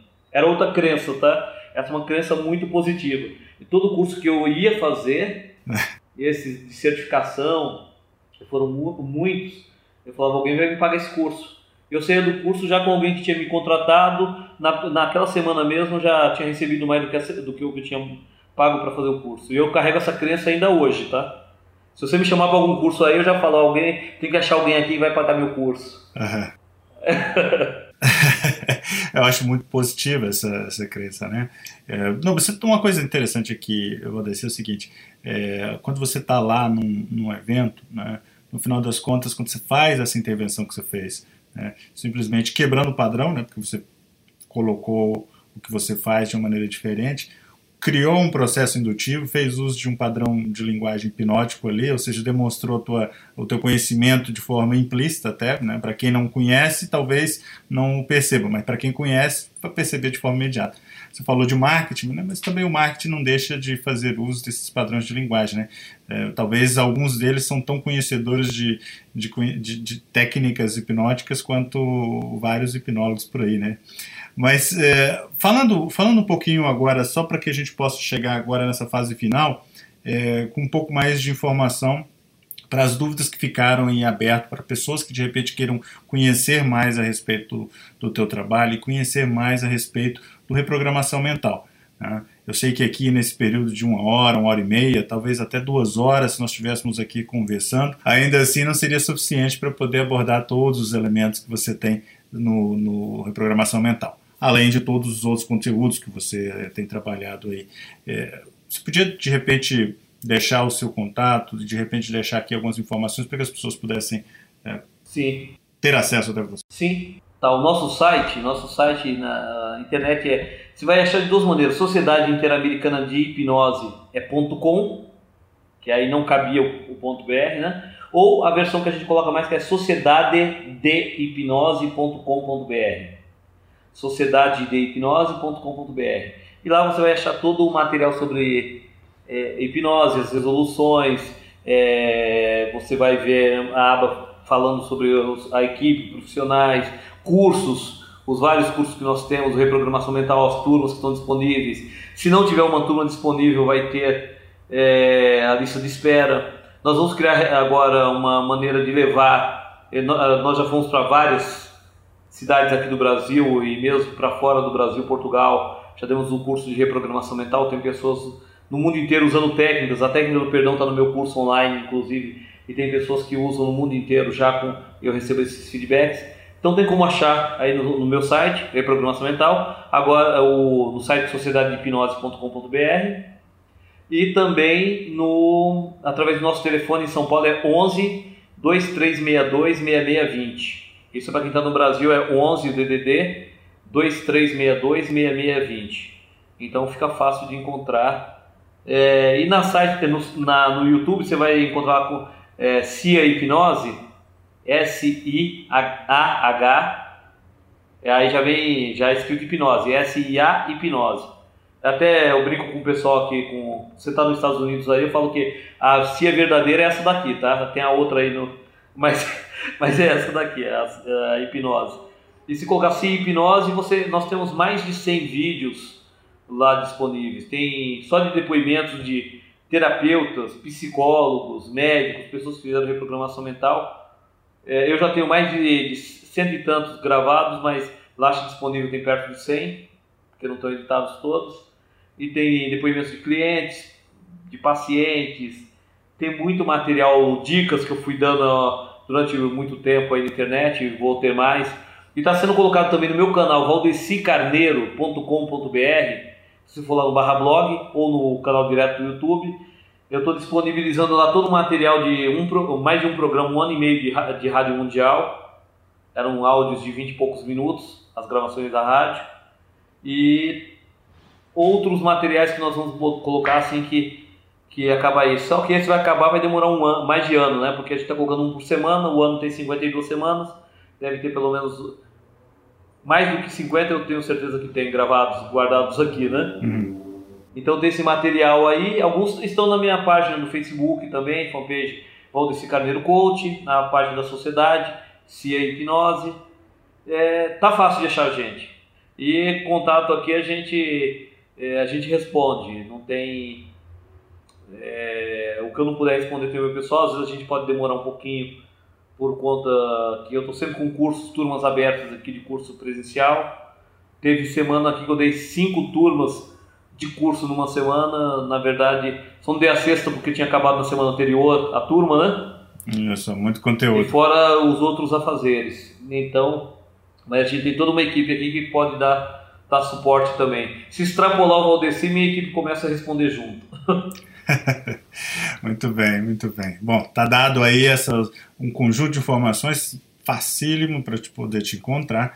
É, Valdeci, eu quero já aqui então agradecer você pela tua participação, agradecer agradecer pela, pela generosidade de compartilhar bastante informação, conhecimento realmente muito relevante, principalmente para as pessoas que escutam aqui o Hipnocast, que são pessoas interessadas em aprimorar, aprofundar e expandir o conhecimento em hipnose. Eu te agradeço. Desde aqui, eh, o meu grande abraço para você e a gente se vê logo logo. Obrigado, Fábio. Abraço e vamos nos encontrar. E falar dos grandes projetos aí do pessoal da hipnose, né? Com certeza. Abraço. Muito bem, esse foi mais um Hipnocast. Espero que você tenha gostado de mais este episódio. E se você ainda não assina o nosso podcast, meu convite para você é que você vá no nosso website www.hipnocast.com.br, lembrando que Hipnocast com Y, e lá você vai poder assinar o nosso podcast no seu agregador de podcast favorito, seja no seu celular Android ou mesmo no seu celular iPhone ou qualquer um outro. Também faço e reforço o meu convite para que você conheça o Hipnocast nas redes sociais.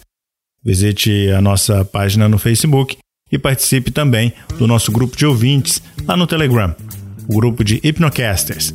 Basta você entrar em t.me barra Hipnocast ou Hipnocasters e você vai já fazer parte lá do nosso grupo. No mais, um grande abraço e até o próximo episódio.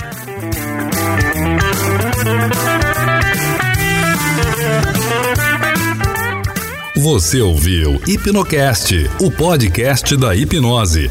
Apresentação: Fábio Carvalho.